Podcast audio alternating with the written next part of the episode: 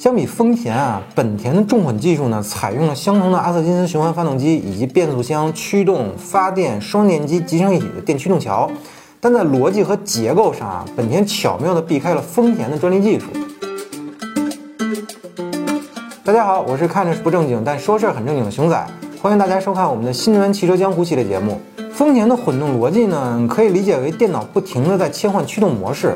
也就是当车辆处于一个发动机低效区时，由电池和电机负责驱动车辆；而当电池的电量不足时，发动机启动，一边驱动车辆，一边通过发电机呢为电池充电。而当高速巡航时啊，发动机呢其实是处在一个相对比较经济的一个转速区间之内。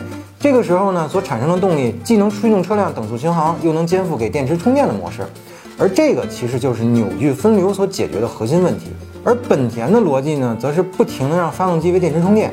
有点类似于增程式混动的工作原理了，但是呢，本田的工程师限定了发动机的转速区间，也就是阿特金森引擎最高效、最经济的两千转左右的转速区间。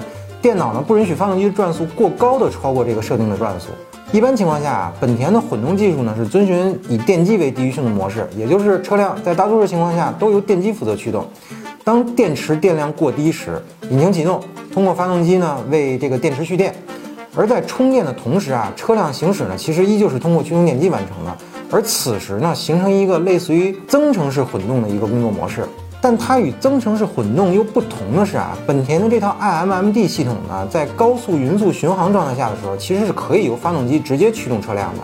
但前提必须是在引擎经济高效的转速区间之内。这个呢，也是这套系统与增程式混动的最大区别。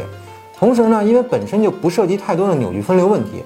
仅仅是靠两个离合器来达到动能回收的一个效果，虽然回收的效果啊与真正的那种扭矩分流是不可同日而语的，但因为逻辑本身就不同，所以它也就谈不上触碰丰田专利的情况了啊。但即便如此啊，本田这套重混系统的效果那已经是确实非常出众了，在油耗上几乎和丰田不相上下。那对于本田来说，这就足够了。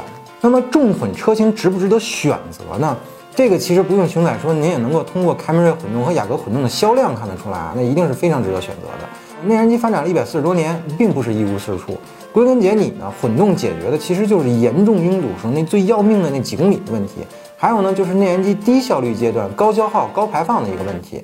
那么能够不断的自给自足，从内部源源不断的产生电，而不完全依靠充电桩。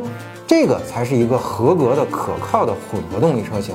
那么四十八伏混与重混相比啊，那一个慎重选择，一个值得选择。那么两者之间如何区分呢？插电式混动又算是轻混还是重混呢？请大家关注我们下一期的新能源汽车江湖节目。最后啊，打个小广告，欢迎大家一键三连、点赞加关注支持我们。如果您对本田的重混系统有什么看法的话，欢迎通过评论区的留言和我们互动。那咱们本期节目就这样，下期再见，拜拜啦。